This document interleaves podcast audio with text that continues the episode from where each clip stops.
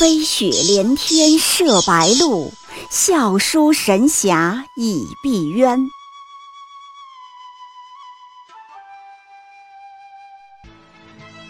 如果说古龙的小说像冰水，越喝越觉得心寒，写透了人情凉薄，那么金庸的小说就像烈酒，起初苦涩艰深，入口醇厚，回味无穷。喜马拉雅主播小昭在海边将陪您一起每天十分钟细细品读金庸，欢迎您的关注与订阅。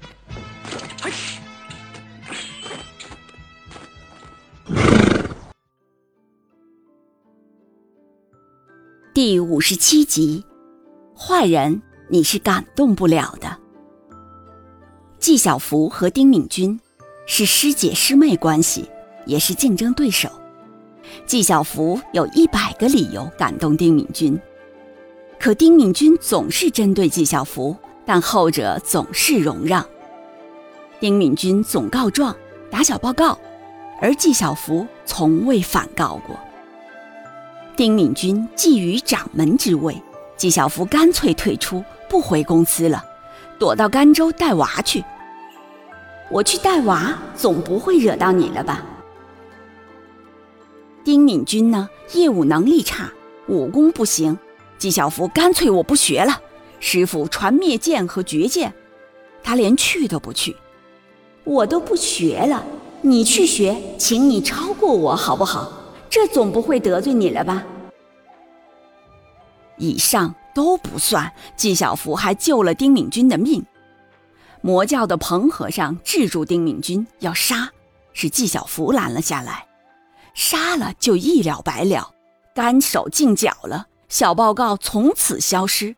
可是纪晓芙却饶了他，原话是：“同门师姐妹，他虽对我无情。”我可不能对他无义。假如丁敏君还是个人的话，应该感动一百回，早就良心发现，回心转意了。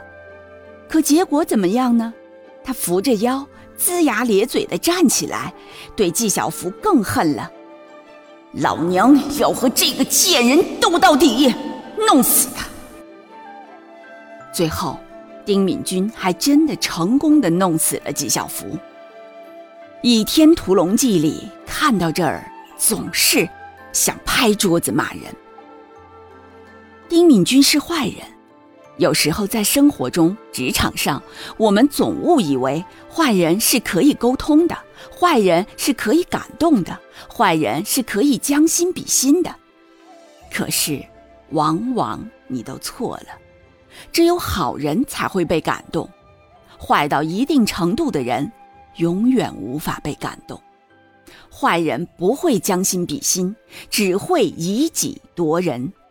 坏人眼里是没有“好人好报”这个词的，他们不相信世界上有更崇高的东西，不相信世界上有更美好的追求存在。他吃翔，你吃饭，他必定认为你是在伪装。你回了家，必须会要偷偷吃翔。哈哈，世界上哪有人不吃翔的？连我都吃。在一个办公室里，纪晓芙不住的容让，丁敏君就会想：好啊，你这是以退为进，肯定在憋大招。纪晓芙不争掌门之位，丁敏君就会想：好啊，你想麻痹对手，窃取胜利果实。纪晓芙救下他的命，丁敏君就会想：好啊，你这是故意羞辱我，想让我一辈子在你面前抬不起头来。你看书上他有句话是怎么说的？哼，你装着这副可怜巴巴的样，心中却不知在怎样诅咒我呢。这句话呀，相当典型，相当深刻。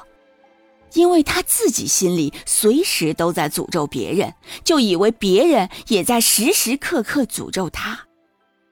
就好像令狐冲从没得罪过林平之，林平之却恨他恨得要死，令狐冲一直敬重岳不群，岳不群却当他是头号心腹大患。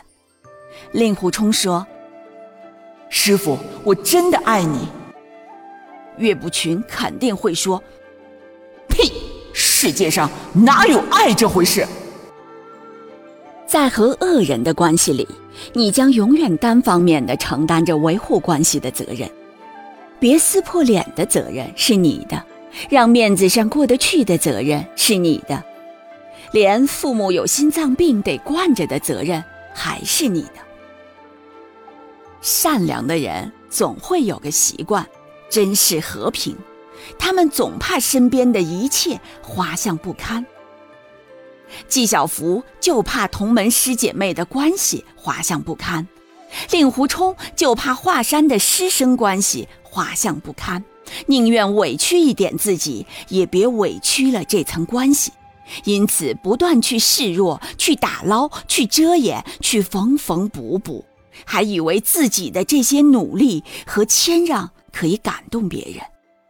世界上最大的一厢情愿之一，就是以为自己能感动坏人。坏人只会鉴别弱者。行走江湖，必须让人适当的知道自己是不好欺负的。试想，假如不是纪晓芙，而是赵敏、殷素素、丁敏君，敢骑到他们头上来吗？结果后来，纪晓芙真的被整死了。换了周芷若，表面上也是很好欺负的，丁敏君就忙不迭地骑到他头上去。结果呢？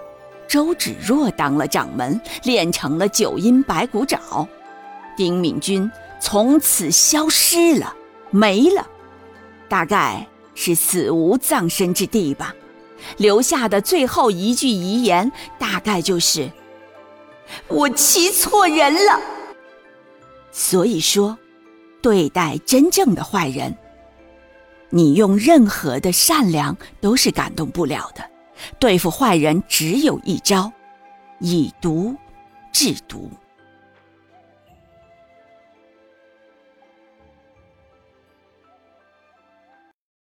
喜马拉雅主播小昭在海边将陪您一起每天十分钟细细品读金庸，欢迎您的关注与订阅，每晚八点更新一集，不见不散。